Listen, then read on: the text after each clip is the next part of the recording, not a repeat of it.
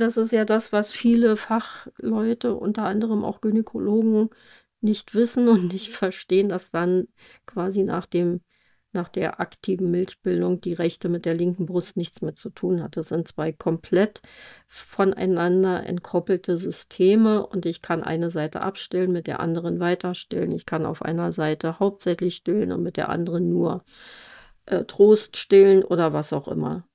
Stillen, so heißt es, ist das Natürlichste der Welt. Aber was, wenn es das eben nicht ist?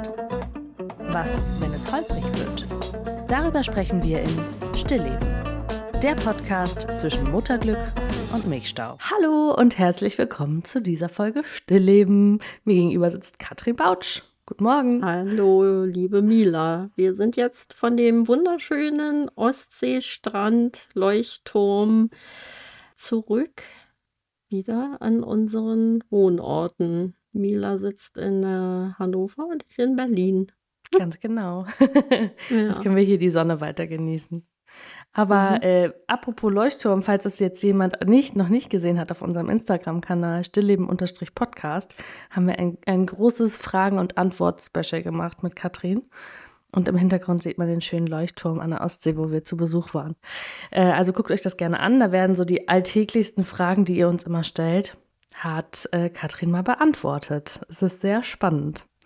Genau. Ja. Und heute geht es um was ganz anderes, aber du wolltest vorher noch auf was hinweisen, Katrin. Ja, ich äh, bin ja immer wieder in stetigen Kontakt mit dem Stilllexikon. Das ist ähm, initiiert von Frau Susa Bauer. Stilllexikon gibt es schon seit vielen, vielen Jahren und sie arbeitet auch kodexkonform, so wie auch wir bemüht sind. Und zum Kodex hatten wir auch schon eine Folge ähm, veröffentlicht die auch übrigens ähm, sehr gut ankam. Ich habe ganz viel positives Feedback zu der Codex-Folge äh, erhalten übrigens, also auch mündlich oder über E-Mails. Und Susa Bauer mit ihrem Stilllexikon hat jetzt auch nochmal eine Rubrik für Frühcheneltern ins Leben gerufen. Und zwar soll es ein Milchtreff für frühgeborenen Eltern geben zur Unterstützung, wie komme ich gut in die Milchbildung, wie kann ich meine Milchbildung während des Klinikaufenthaltes meines Kindes aufrechterhalten und so weiter. Da wollte ich gerne nochmal äh, für Werbung machen, also www still-lexikon.de und ähm, das findet man sehr gut auf der Homepage, also Milchtreff für frühgeborenen Eltern und wir werden auch, wenn wir das schaffen und wenn wir die Möglichkeit haben, beim Stillkongress im September, Mila, äh, mit den Initiatorinnen ein Interview führen, wenn du Lust hast. Sehr, sehr gerne, genau. Die laden wir dann zu uns vors Mikrofon ein oder schnappen sie uns. Mhm. Dieses Frühchen, dieser Frühchentreff, nur kurz zur Verständnis, ist der online oder ist der nur dann für Menschen aus Berlin oder wie, wie soll das? Äh, ich weiß gar nicht, wo äh, Stilllexikon sitzt mit, mit dem Hauptsitz.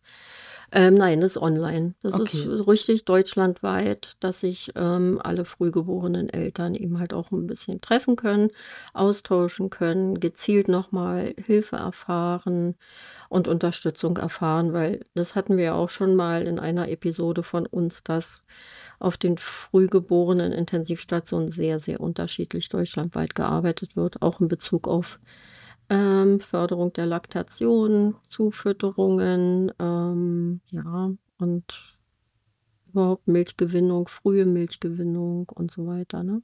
Mhm. Ja. ja. okay, super. Ja, das ist doch was Tolles, was da ihr da ins Leben gerufen habt. Und dann äh, verlinken mhm. wir das mhm. auch gerne nochmal in den Show Notes. Und jetzt gehen wir über zu unserem Thema heute, zu dem wir schon viele Nachrichten bekommen haben, wann wir dazu nochmal eine extra Folge machen. Mhm. Wir haben, glaube ich, das Tandemstillen schon öfter mal angesprochen, mhm. auch gerade in der äh, Zwillingsfolge äh, natürlich irgendwie thematisiert, aber äh, ich glaube, Tandemstillen ist in diesem Fall, also zumindest von den Müttern, die uns geschrieben haben, immer so gemeint, dass man ein älteres Kind und ein mhm. da Neugeborenes noch äh, gemeinsam stillt und wie man mhm. das am besten managt, wie man das vorbereitet. Mhm. Und ähm, ja, und ich habe da auch ganz viele Fragen, weil ich mir auch denke, ähm, erstmal stillt man dann ein Kind pro Brust? Also hat dann jedes Kind eine Brust oder wie macht man das, Katrin? Mm. Also erstmal zur, zur, zu, zu der Wortwahl oder zu dem Fachbegriff. Tandemstillen bedeutet nicht Zwillinge gleichzeitig stillen, sondern das ist wirklich also mhm. gleichzeitig stillen. Und Tandemstillen bedeutet Kinder unterschiedlichen Alters zu stillen. Okay. Und es gibt zu diesem, also äh, ich stille mein älteres Stillkind noch. Das kann ja durchaus also ein halbes Jahr alt sein und ich bin wieder schwanger geworden. Es kann ein Jahr sein, anderthalb, zwei, zweieinhalb, drei, wie alt auch immer. Und ich werde wieder schwanger, stille unter, also während der Schwangerschaft weiter und dann, wenn das Baby geboren ist, stille ich beide Kinder. Das ist Tandem-Stillen. Also nicht so dieses, ich will gar nicht sagen klassische, weil ich glaube, das kann man nicht so verallgemeinern. Also nicht so dieses, ich stelle mein erstes Kind, ich stille es ab und dann komme ich irgendwann wieder ganz normal in diesen Kreislauf Kolostrum Milchbildung, sondern die Milchbildung äh, hört nie auf, weil mhm. ich stille ja weiter. Mhm. So und äh, da ist tatsächlich ähm, gibt es wahnsinnig viele Mythen, die so in dieser Mama-Community auf jeden mhm. Fall rumschwirren.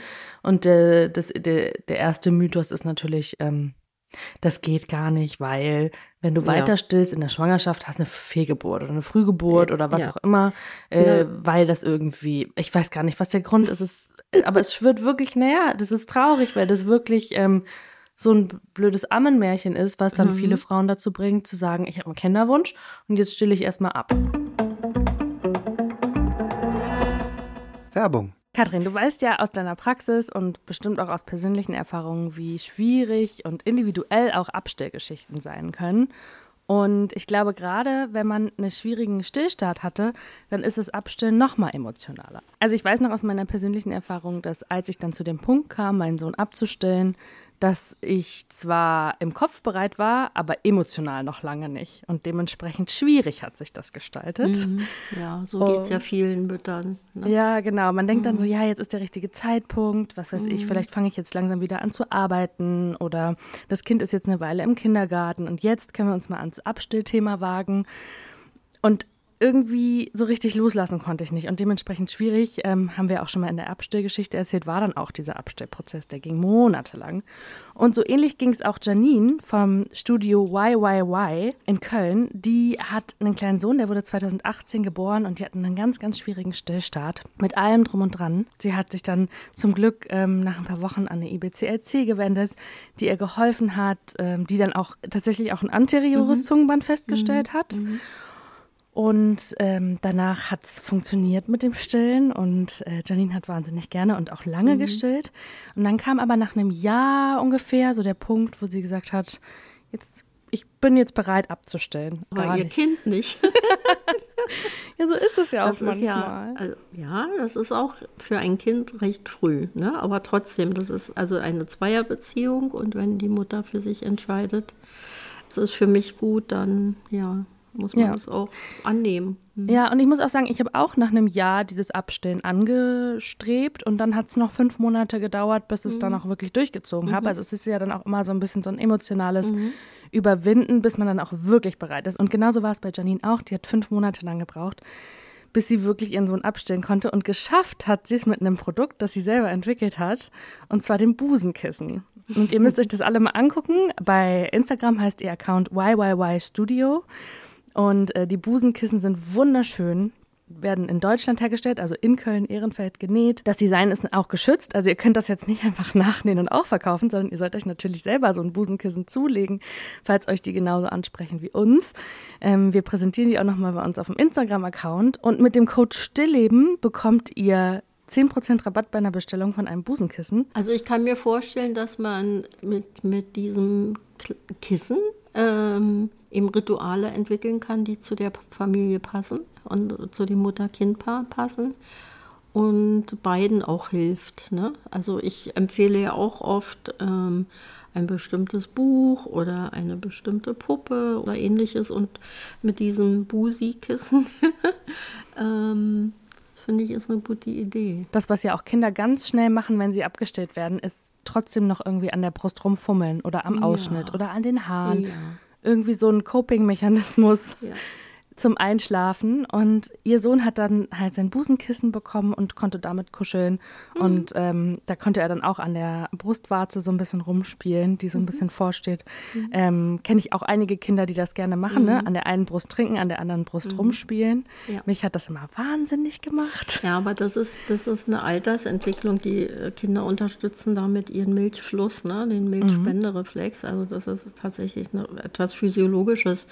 Und dieses Kissen, denke ich mir, soll ja auch nicht die Mutter, die Mutterliebe oder, oder das Kuscheln mit der Mutter ersetzen, sondern ergänzen. Ne? Ja, das finde genau. ich auch nochmal wichtig, dass, dass man das nicht als Ersatz äh, für, die, für die Mutter sieht, sondern tatsächlich so als Hilfsmittel fürs Kind und als ja, unterstützende Maßnahme. Wenn ihr auf unserem Instagram-Account stillleben-podcast seid, dann könnt ihr jetzt auch ein Busenkissen gewinnen. Wir verlosen nämlich eins. Die Verlosung geht bis zum 23.07., also bis zur nächsten Folge in zwei Wochen. Bis dahin könnt ihr in den Lostopf hüpfen und ähm, was ihr dafür machen müsst, findet ihr alles unter dem Posting. Und wir freuen uns, wenn ihr ganz fleißig Busenkissen kauft. Vor allem auch interessant, viele Hebammen, viele Stillberaterinnen, viele Güns sind so äh, in, ja, sind Fans von diesen Busenkissen, weil man daran auch ganz toll verschiedene Anlegetechniken zeigen kann oder auch, wie man die Brust abtastet nach ähm, Brustkrebs. Also wir werden die jetzt in vielen verschiedenen Bereichen eingesetzt. Und Janine hat selber zu mir gesagt, dass sie sich nie erträumen lassen hätte, dass ja diese Notlösung mit der sie quasi sich selber das Abstellen erleichtert hat, mhm. ähm, jetzt so vielen Menschen irgendwie helfen kann und ja. dass ihre Stillgeschichte gar nicht nur ihre Stillgeschichte ist, sondern mhm. die von vielen.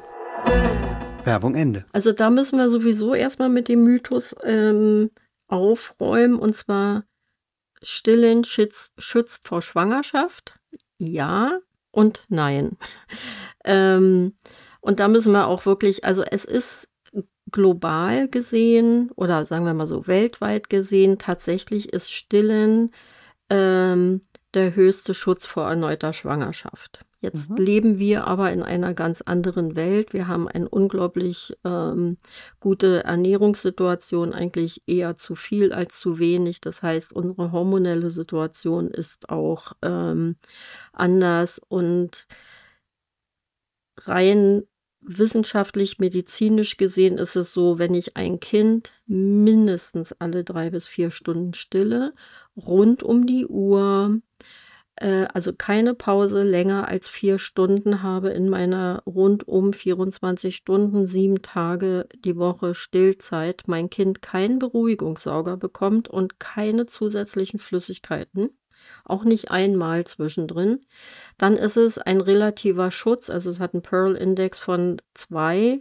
das heißt, von 100 Frauen, die das leben, werden zwei Frauen innerhalb eines Jahres, also in der Zeit eines Jahres gesehen, äh, schwanger. Ne? Das mhm. ist schon relativ niedrig, also eine sehr sichere Methode. Darauf würde ich mich aber nie verlassen, jedenfalls nicht in Europa. Wenn wir in anderen Regionen leben, ist das schon Familienplanung Nummer eins, weil mhm. viele Familien auch keine andere Möglichkeit haben. Aber wie gesagt, sobald mal zugefüttert wird, eine größere Pause ist, das Kind länger schläft, was auch immer, ist der Prolaktinspiegel dann so tief unten, dass es zu einer Eizellreifung bzw. zum Eisprung führen kann. Und das ähm, ja, passiert ja auch manchmal, ne, dass man dann feststellt, äh, ups, äh, da hat sich jetzt noch mal ein Baby angemeldet. Mhm. ähm, nach den ersten sechs Monaten ist das sowieso vorbei, weil wir ja dann empfehlen, ähm, unter dem Schutz des Stillen angemessene Beikost. Und auch jetzt ist jede Frau anders. Es gibt Frauen, die ganz lange noch eine Amenorrhoe haben, also noch keinen Eisprung haben und ganz viele Frauen relativ früh wieder ihren Zyklus finden. Vielleicht regelmäßig, unregelmäßig, das ist ganz, ganz individuell. Und wir wissen nie so wirklich, ist es jetzt, wann ist der erste Eisprung, ne? Wann kann es eben halt zu einer Befruchtung der Eizelle kommen. Ja, okay. Und dann, also, wenn ich dann noch mein Kind noch stille, also mein Großes, mhm. und schwanger werde, Also, ich meine, dann ist ja Verhütung mhm. eh kein Thema mehr. Aber Nö. dann wäre jetzt die nächste Frage, ist das irgendwie also gefährlich für, für das ungeborene Kind, mhm. dass ich mhm. da irgendwie die ganze Zeit aus Oxytocin ja. ausschütte, etc.? Also zu diesem Thema, zum Tandemstillen, haben wir tatsächlich ganz wenig Publikationen. Das ist so ein Thema, das nicht wirklich in der Wissenschaft interessant ist oder bisher noch nicht so gut erforscht interessant ist. Wir können ein, also sehr viel auf äh, Fallbeispiele zurückgreifen und Erfahrungen. Grundsätzlich ist es so, wenn die Schwangerschaft intakt ist, keine Risiken der Frühgeburtlichkeit, äh, Blutungen etc. bestehen, ist es kein Risiko, dass Stillkind, das ältere Stillkind weiter zu stillen während der Schwangerschaft. Und es, äh, wir hatten äh, früher immer gesagt, ja, Stimulation der Brustwarze macht Oxytocin-Ausschüttung. Natürlich gibt es Oxytocin-Ausschüttungen, aber die Rezeptoren an der Uterusmuskulatur sind überhaupt noch nicht empfänglich für diese Oxytocine, die ausgeschüttet werden. Das kommt ja erst am Ende der Schwangerschaft.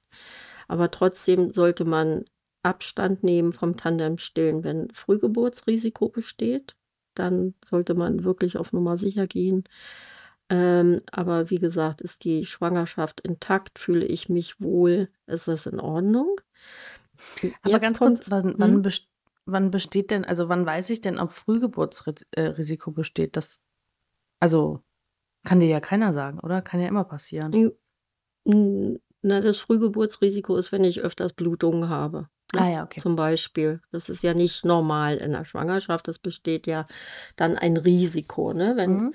wenn ich äh, blute. Ähm, wenn, wenn ich Kontraktionen habe, und zwar mehr als normal. Es gibt ja so Regelungen, ne?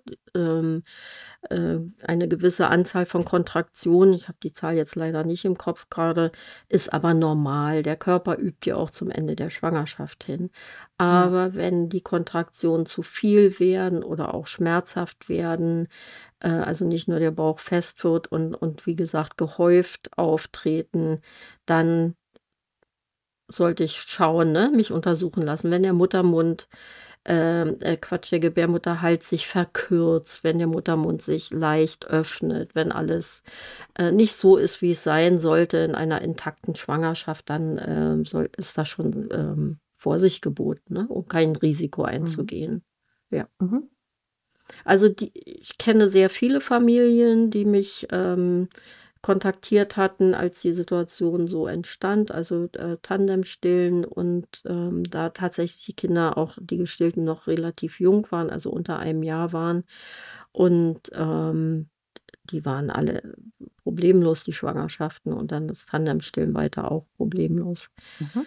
Dann gibt es noch einen Mythos. Ähm, nein, nein, nein, nur nicht das ältere Kind weiter stillen, weil das klaut dem Ungeborenen die Nährstoffe. Das ist natürlich völliger Quatsch.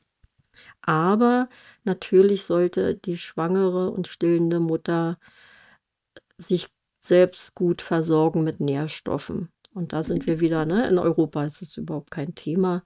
Wir haben Zugang ähm, zu Nährstoffen und wir können eben halt uns auch adäquat, möglichst regional, gesund, vollwertig, ausgewogen ernähren. Das ist schon wichtig, einfach auch für die Mutter, dass die Mutter nicht in Defizite geht. Mhm. Und jetzt ist es so, also ich spreche da aus eigener Erfahrung. es dauert, also ne, erstmal dauert es ja wahnsinnig lange. Also zum, weiß nicht, wie es bei anderen ist, aber es dauert lange, bis es abgestellt ist, im Sinne von, dass die Brust gar keine, ähm, gar keine Milch mehr produziert also weiß ich nicht, ich glaube, das ist bei jedem anders, aber bei mir hat das schon so ein halbes Jahr gedauert, dass da nichts mehr rauskam, mhm. wenn ich irgendwie mhm. auf die Brust gedrückt habe oder was ja, auch immer. Das kann auch länger gehen. Ja. ja. Und, ähm, und dann in der Schwangerschaft fängt es ja irgendwann wieder an. Dann fängt die Brust ja wieder an, relativ früh, ne? Du hast es neulich mal in einer Folge erwähnt, 16. Woche oder noch ja. früher, ja. Ähm, Kolostrum zu produzieren. Richtig. Wenn ich jetzt aber noch quasi ja, Vollmilch, nee, wie nennt man das, mhm. wenn ich noch Vollmilch produziere? Reife Frauenmilch. Mhm. Ja, reife Frauenmilch. Mhm. Wie, ja, wie, wie, wie verhält sich das mit dem Kolostrum? Mischt sich das dann mhm. da einfach runter mhm. oder wie kann man sich das vorstellen? Also das ist spannend und das ist eben, wie gesagt, auch noch nicht so wirklich richtig gut erforscht. Erstmal ist es so, wenn das Stillkind schon Beikost erhält und nicht mehr ausschließlich gestillt wird, ist es alles überhaupt kein Thema, auch für das ältere Stillkind. Ist das Stillkind noch jünger, dann muss man tatsächlich auch noch mal hingucken, dass das Kind sich weiterhin gut entwickelt und gut zunimmt. Mhm. Ähm, weil der Körper tatsächlich, und das wissen wir ja gar nicht, wie der das so hinkriegt, anfängt, Kolostrum zu produzieren. Und das sieht man dann auch, also da gibt es die unterschiedlichsten Variationen. Es gibt Kinder, gehen wir jetzt mal vom anderthalbjährigen oder zweijährigen Kind aus, die, die trinken dann und sagen, äh, was denn das jetzt? Ne? Der Geschmack verändert sich, die Konsistenz verändert sich. Es ja. wird wieder Kolostrum, schmeckt natürlich anders, weil ähm, die Mineralstoffe ja auch höher sind und der Eiweißanteil ist höher. Die sagen, uh, schmeckt komisch. Da gibt es tatsächlich Kinder, die sich dann von sich aus abstillen und sagen, mm, das mag ich jetzt nicht mehr. Und andere halten tough durch und sagen, ich stehe das mal hier aus und warte, was kommt. Dann mhm. äh, sieht man natürlich auch äh, bei den Kindern, dass das, äh, der Stuhlgang sich wieder verändert, weil der wird dann weicher, weil wir haben einen höheren Eiweißanteil, weniger Fett in der Milch, also in dem Kolostrum und es kann auch stuhlauflockernd wirken bei dem älteren Stillkind. Ne? Mhm. Für die Mutter allerdings bedeutet das auch in der Schwangerschaft durch die Hormone dass die Brustwarzen wieder sensibler werden. Also es gibt auch Mütter, die dann sagen, mir ist das so unangenehm jetzt. Ähm, entweder reduziere ich jetzt das Stillen oder ich möchte es beenden oder ne, ich möchte das nicht mehr, weil mir das äh, sehr unangenehm ist und wehtut. Das ist meist in den ersten drei Schwangerschaftsmonaten, also im ersten Triminon so, dass die Brustwarzen wieder sehr sensibel werden und das ist hormonell bedingt, ne, durch das Östrogen, mhm. was ja in der Schwangerschaft wieder erhöht ausgeschüttet wird von den, Interessant. Von den Plazenta. Hm? Ja, weil ich das jetzt auch gerade spüre, ne, dass meine Brustwarzen natürlich nicht mehr so resistent sind wie am Ende der Stillzeit mit meinem ersten Kind, mhm. sondern jetzt so kurz vor Geburt, äh, ja, ich merke das einfach ja irgendwie, äh, nicht, dass die wund sind, ne, aber die sind halt einfach sensibler. Mhm. Ja. Aber mhm. wird die Milch dann auch sichtbar oranger oder goldener ja. oder? Ja. Also man sieht das richtig. Also äh, wie gesagt, ne, das, äh, der Körper ist dann tatsächlich in der Lage und scheint offensichtlich auch ähm, evolutionsbiologisch erstmal sich vorbereiten, um das Neugeborene dann zu gut zu ernähren und zu schützen. Und mhm. ähm, es ist natürlich mehr Milch da für das Neugeborene dann als bei dem ersten Kind. Und ja, und da gehen Mütter auch unterschiedlich mit der Situation um. Es gibt Frauen, die sagen am Ende der Schwangerschaft, also die rechte Brust, die ist jetzt für dich, da kannst du trinken, die linke hebe ich auf sozusagen für das ungeborene Baby. Mhm. Weil ähm, das natürlich auch was mit den Zellen macht. Wir haben ja schon mal über Stammzellen gesprochen, wir haben über immunologische Zellen gesprochen und wenn immer kontinuierlich abgetrunken wird, ist der Zellanteil natürlich geringer. Und da überlegen sich manche Mütter dann zu sagen, okay, also die eine Brust lasse ich jetzt erstmal mit dem Kolostrum für das Neugeborene dann und der große, die große kann dann an der anderen Seite weiter trinken. Mhm. Und wenn das Baby dann geboren ist, ähm, dann ist es ganz individuell. Ne? Wenn sich das wieder eingeschliffen hat, der, die aktive Milchbildung, also wieder richtig vonstatten geht, die Ra Übergangsmilch, die reife Frauenmilch produziert wird, ähm, da machen sich viele Frauen dann nicht mehr so viel Gedanken. Das ist dann immer noch mal kritisch gesehen, ja, das kleine Kind kann sich an dem Großen anstecken, wenn die sich eine Brust teilen. Geschwisterkinder stecken sich immer voneinander an, auch wenn man ein Küsschen gibt oder die hm, Hand ins Gesicht geht oder mal durch die Gegend genießt und geschnupft wird. Das ist nun mal so, ne? Mhm. Ähm, wo man vorsichtig sein sollte, sind natürlich, wenn, ähm, wenn so Munterkrankungen, Stomatitis, ähm, das ältere Kind Stomatitis hat oder so, dann sollte man die Brust nicht wechseln. Also eine Viruserkrankung, aber ansonsten ähm, ist es keine Gefahr. Für, okay. Weder für das äh, kleine Baby noch für das große Kind. Und ist das irgendwie, naja, du sagst auch, es wurde wenig dazu publiziert, aber sieht man auch irgendwie was im Gewicht des großen Kindes? Weil diese Milch, dieses Kolostrum, das ist ja, also das ist zwar total wertvoll, aber das ist ja jetzt nicht so fetthaltig, oder? Oder ist es Una nee, eben ist weniger ja. Fett, mehr Eiweiß und mhm. ähm, deshalb äh, kommt es ja darauf an, wenn es jetzt ein einjähriges, zweijähriges Kind ist oder noch älter, dann spielt es ja keine Rolle. Das ist ja die Haupternährung, die, die feste äh, Familienkost, so wie wir ja auch ja. essen. Ne? Ähm, aber wenn das Kind eben erst vier Monate alt ist oder sechs Monate oder auch acht Monate, da muss man schon hinschauen, dass die Versorgung des älteren Stillkindes ähm, adäquat ist und dass das Kind sich auch gut weiterentwickeln kann.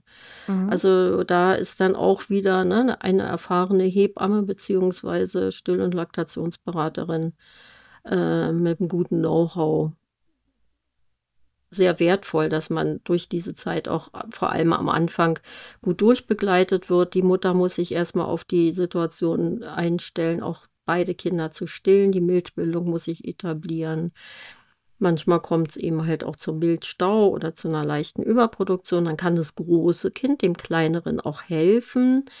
Ähm, also ich sehe einfach unglaublich viele Vorteile mhm. in dem Ganzen. Und wir wissen auch, dass die Eifersuchtsreaktionen der älteren Kinder auch kleiner sind, weil, ne, also ja, ich habe meine Mama auch noch und ich darf auch immer noch an der Brust trinken und dann mhm. kommt da nicht so ein Konkurrenzgedanke so schnell hoch. Natürlich gibt es da auch Eifersüchteleien und, und Konkurrenz, aber die sind doch kleiner. Ja, aber das ist ja was schön. Also, ne, ist ja schön, dass das auch irgendwie dann noch zuträglich ist. Und das Kind dann nicht sagt, das sind beides meine Brüste und du darfst da gar ja. nicht draus trinken. so. Also mir fällt jetzt gerade noch ein Punkt ein, gerade wenn es so in den Herbst geht. Ne? Wir wissen ja, dass äh, Kita-Kinder im in der Kita sich immer infizieren. Einer hat immer einen Schnupfen, einen Husten, Rotznäschen. Ähm, die bringen immer wieder was nach Hause und die Stillkinder sind schneller wieder on top und schneller wieder gesund. Und über das gemeinsame Stillen wird natürlich da auch nochmal das Neugeborene besser geschützt, weil das ältere Kind die Bakterien oder Viren an die Brust trägt. Die Mutterbrust nimmt diese ja auf, das Immunsystem reagiert, baut passende Abwehrkräfte, die eben halt auch fürs kleinere Kind geliefert werden. Also es macht auch schon Sinn. Ne? Toll. Das ist schon echt eine tolle Geschichte, so was der Körper so leisten kann. Total schön, dass es diese, diese Vorteile gibt. Und dann kommt direkt meine Frage dazu ich meine, ich weiß, dass ich es kann. Ich weiß jetzt nicht, ob das so schlau ist. Ein bereits abgestilltes Kind wieder anfangen zu stillen, wenn es das will, wenn es so sieht, das Baby ist jetzt an der Brust und dann sagt sich, ich will auch, ich will auch. Oder ist das dann, vermutlich kann man das so nicht beantworten, weil es ja auch eine moralische Frage oder so, aber wenn man dann so merkt, okay, das andere Kind will jetzt wieder, das habe ich jetzt ein halbes Jahr lang nicht gestillt, jetzt mich stört es ja. nicht, dann lasse ich es jetzt auch mitstillen oder nicht? Oder nimmt es dann also dem Baby was weg? Meistens kommen die ja gar nicht mehr ins Stillen, weil das Stillen selbst, also die, die Technik des Brusttrinkens, wird ja relativ schnell verlernt. Das kann dann ein, also sagen wir mal, du stillst dein Kind mit zweieinhalb ab und mit drei wird das Neugeborene geboren dann wird es so sein, dass das ältere Kind mal kosten möchte oder darf ich auch mal?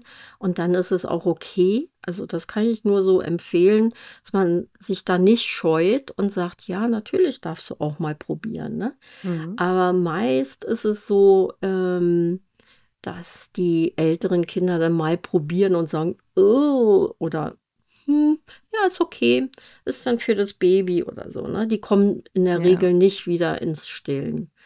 Manche nee. Mütter sagen das dann auch, ähm, dass, dass das Kind das Ältere nicht an der Brust haben möchten, aber die Milch eben halt mal auf dem ähm, Teelöffel oder Esslöffel entleeren und kosten lassen. Das ist ja alles okay, ne? Mhm. Und warum nicht? Man muss sich nur gut damit fühlen, eben halt auch als Mutter.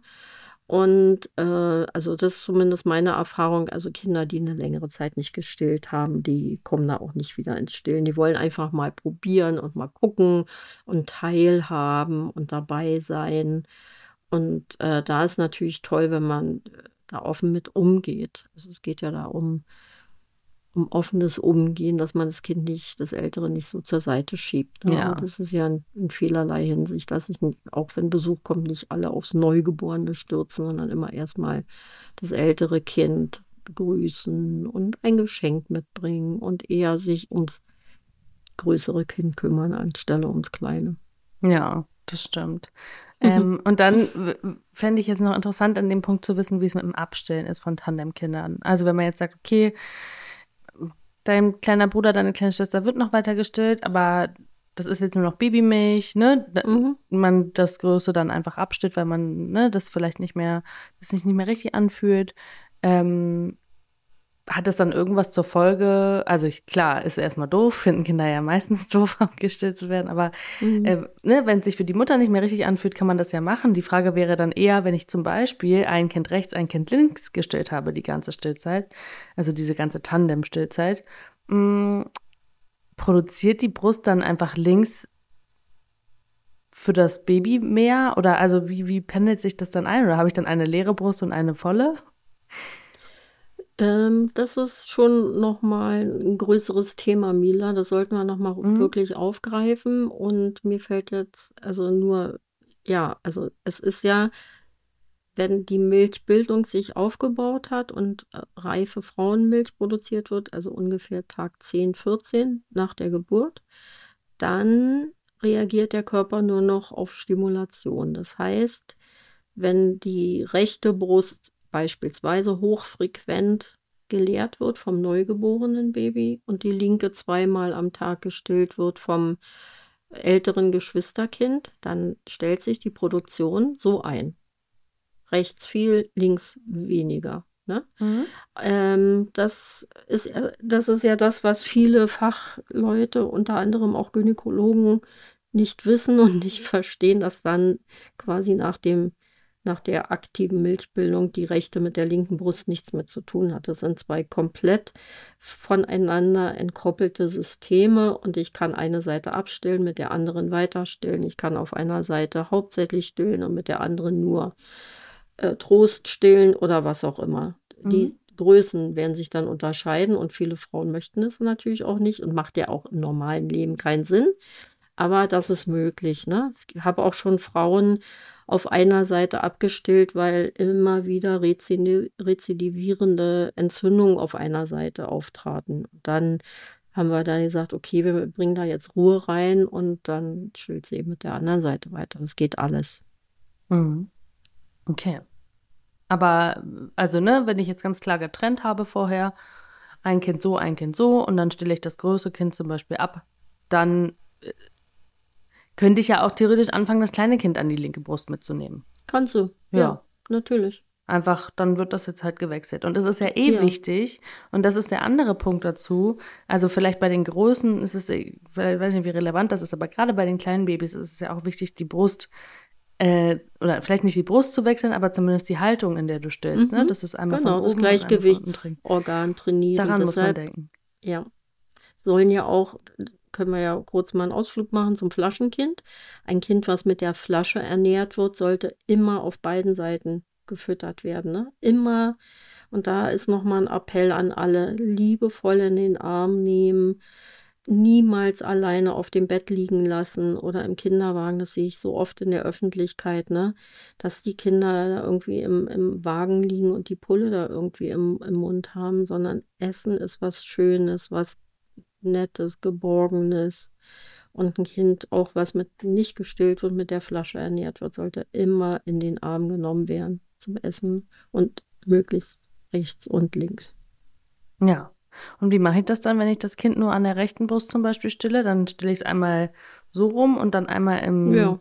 Einfach genau. in die andere Seite gedreht. Ja, stimmt, geht ja. ja. Ist ja kein Problem. Ja. Legst ein Stillkissen Aber nochmal so. zum Tandem-Stillen zurück. Die meisten Mütter stillen das Neugeborene auch auf beiden Seiten und die Kinder äh, größeren trinken hinterher, die, die, wenn die in der Kita sind oder so, die trinken ja auch nicht mehr den ganzen Tag. Ne? Die trinken ja. abends zum Einschlafen oder ach, Mama, ich bin jetzt wieder zu Hause, die Welt ist in Ordnung, ich möchte nochmal kurz kuscheln und nochmal kurz ne, Trost ja. oder wenn sie sich wehtun oder ne, die trinken ja nicht mehr, keine Ahnung, zehnmal in 24 Stunden.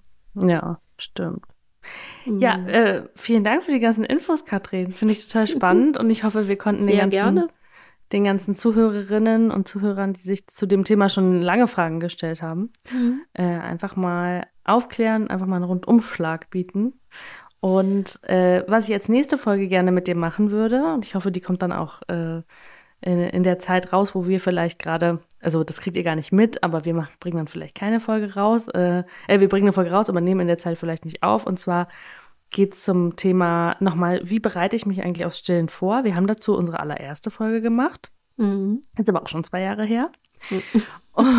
Und ich würde gerne nochmal zum Thema, ne, wie bereite ich mich aufs Stillen vor, wie bereite ich mich aufs Wochenbett vor, wie bereite mhm. ich mich mhm. auf Wunde Brustwarzen vor. Mhm. Das mache ich natürlich ganz uneigennützig.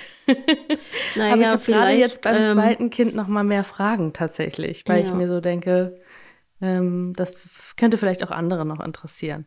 Also ne? wir bereiten uns bitte nicht auf Wunde Brustwarzen vor, sondern Nein. wir bereiten uns so vor, dass wir diese vermeiden. Ja, bitte. Ja, genau. Siehst du, so ein Mindset brauchen wir. Sehr gut. Okay, ja, Katrin. Wir haben noch ganz viele Ideen und ja. ähm, ich hätte noch ein Abschlusswort für die Mütter, die an das Tandem-Stillen denken oder in der Situation sind. Lasst euch bitte nicht von niemandem von eurem Weg abbringen. Wenn ihr ein gutes Gefühl dabei habt und euch wohl damit fühlt, seid ihr immer mit eurem Bauchgefühl auf dem richtigen Weg. Stillleben. Der Podcast mit einem Schuss Muttermilch ist eine Produktion von Katrin Bautsch und Mila Weidelhofer in Zusammenarbeit mit dem Gitarrenduo Enjip für die Musik, Produktion Stefan Sattler und ein besonderer Dank gilt dem Ausbildungszentrum für Laktation und Still. Wir freuen uns, wenn ihr uns auf Instagram folgt. Stillleben-Podcast. Außerdem empfehlt gerne diesen Podcast einer angehenden Stillberaterin, einer Hebamme oder einer werdenden Mama weiter.